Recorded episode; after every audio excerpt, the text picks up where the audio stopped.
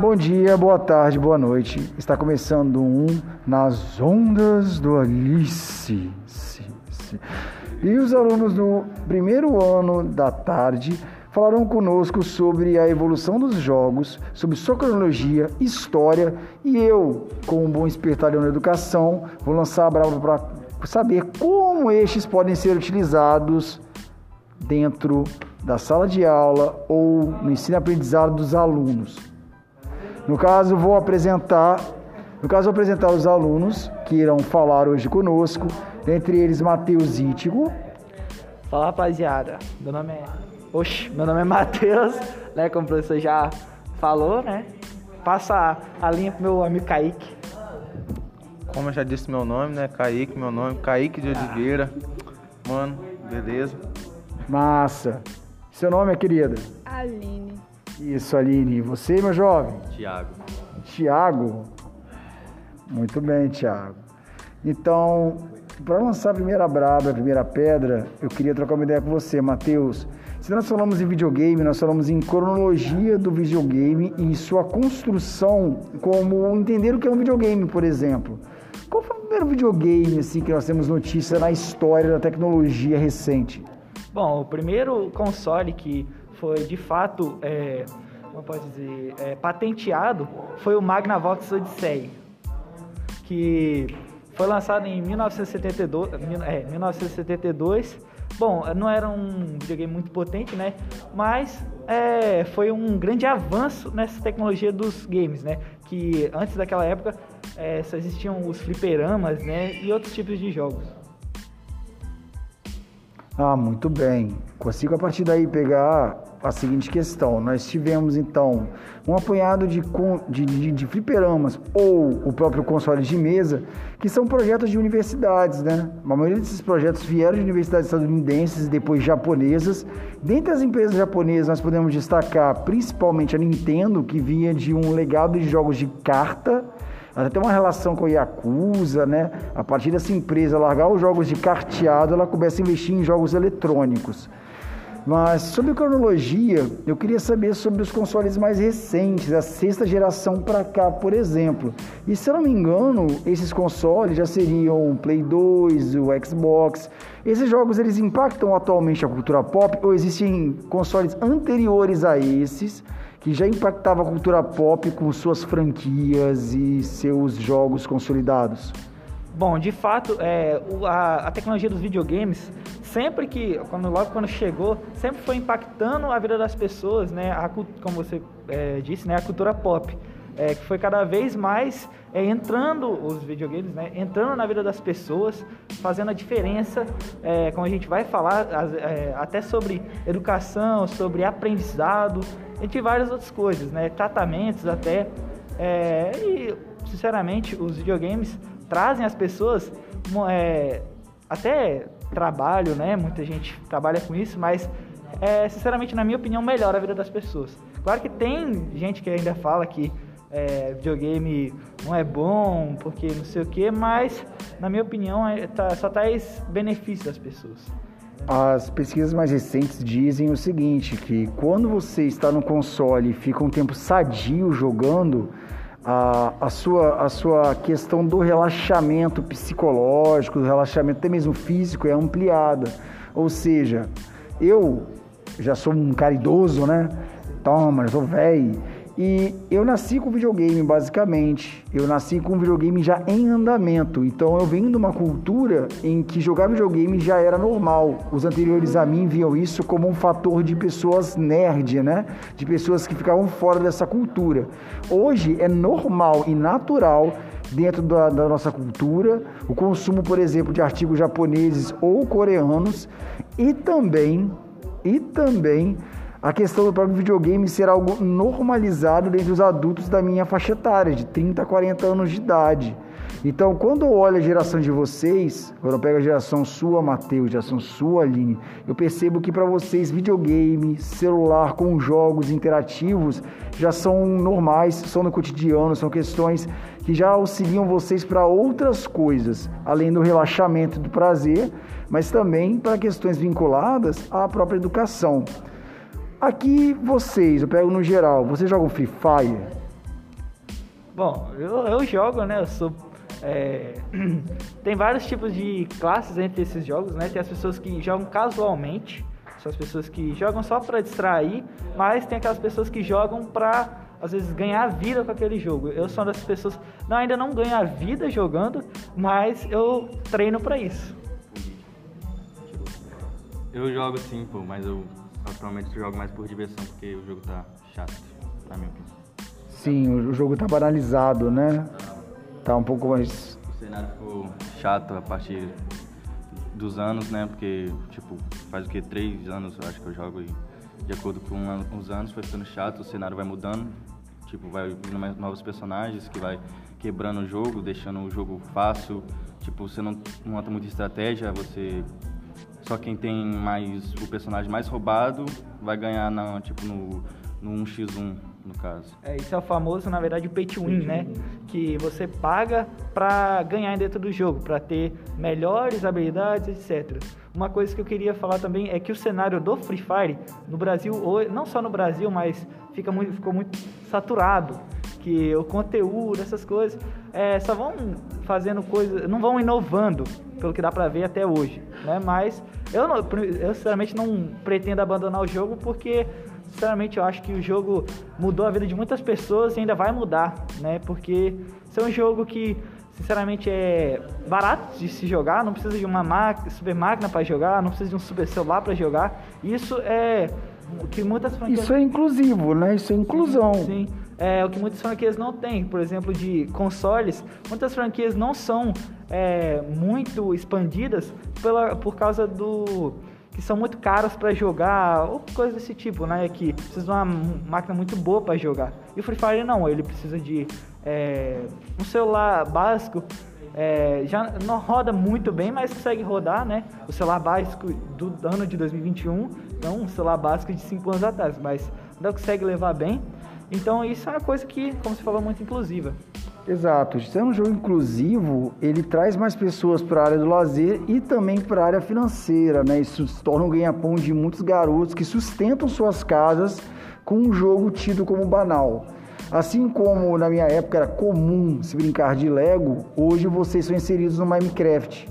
Parece que é uma analogia pequena, boba, mas na real tem tudo a ver com a geração de vocês.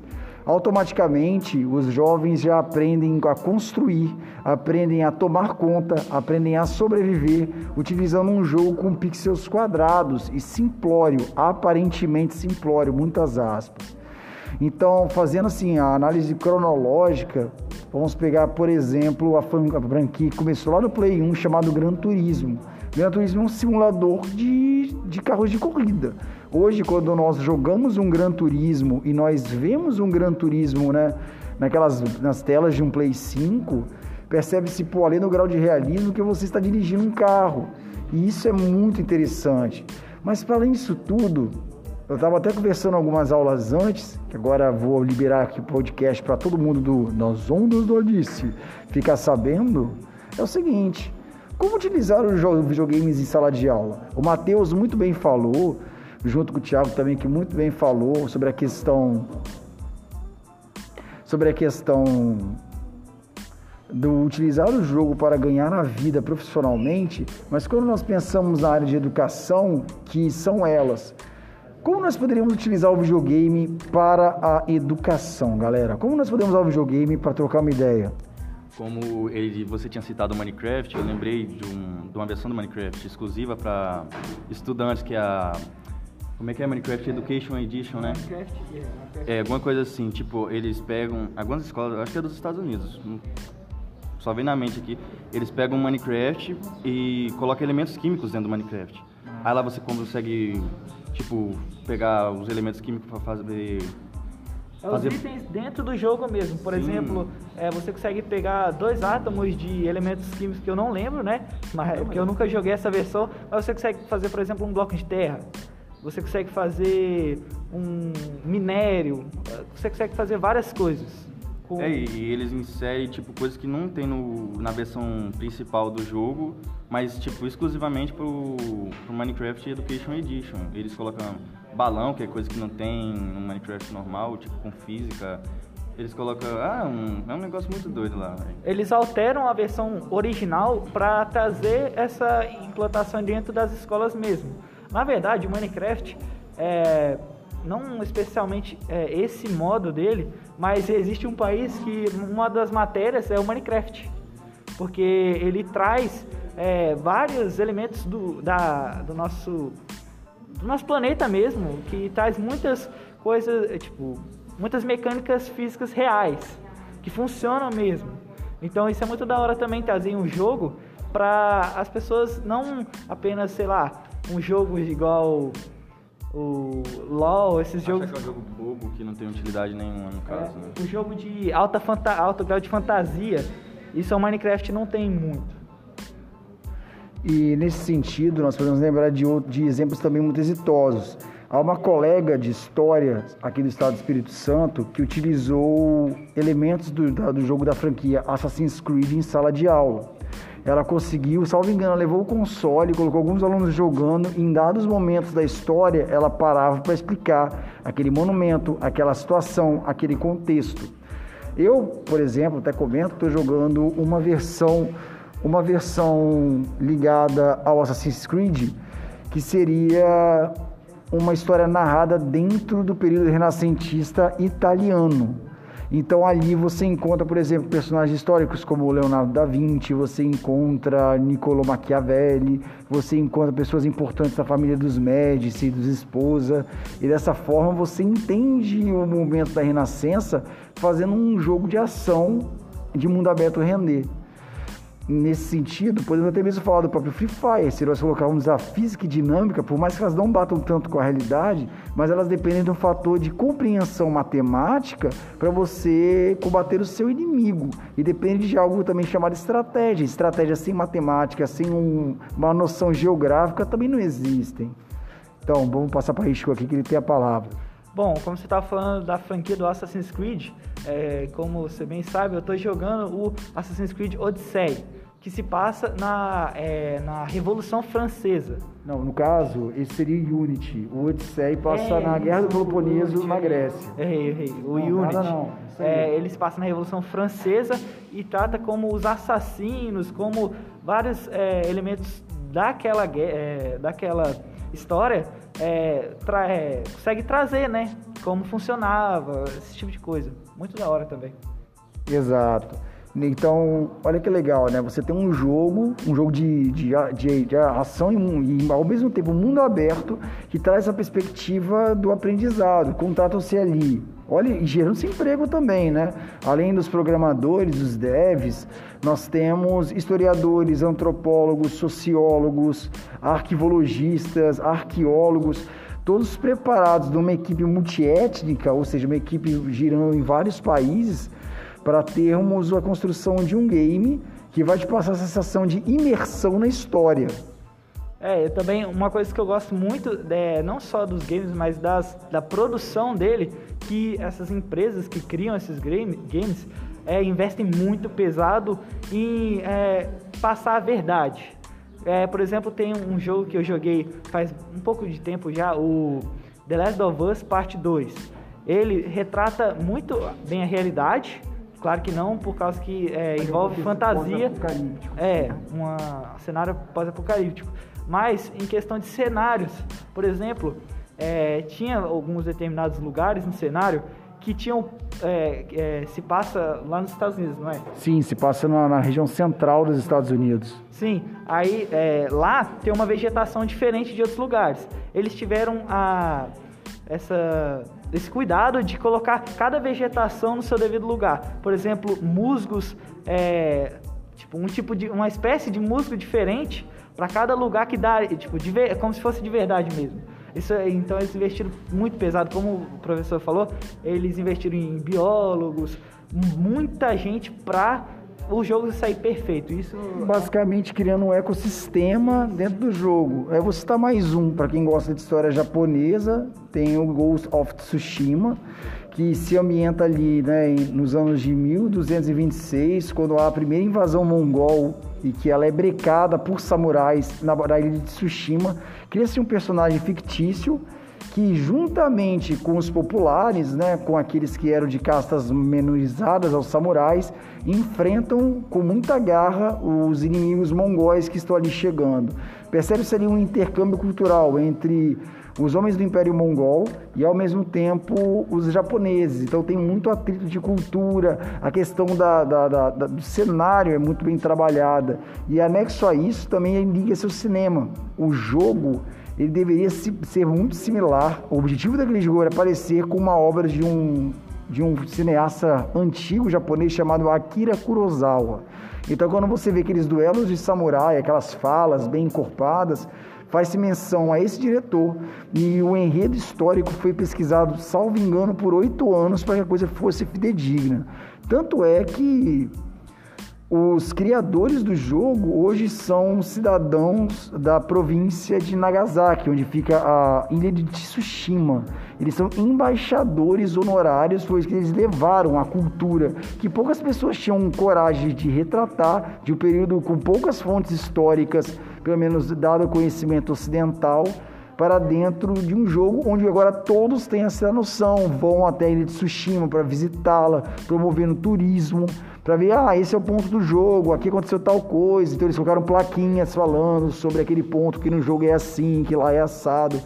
Então repare, né? Um jogo que trabalha com história e trabalha colocando mesmo lúdico, mesmo aquilo que é inventivo, dentro daquilo que é necessário para se passar a história e ensinar alguém, mesmo que seja num jogo de ação e RPG. Sim, sim, isso é, tem vários jogos que retratam muito bem a realidade, é, como é, como eu já disse, né, o cenário.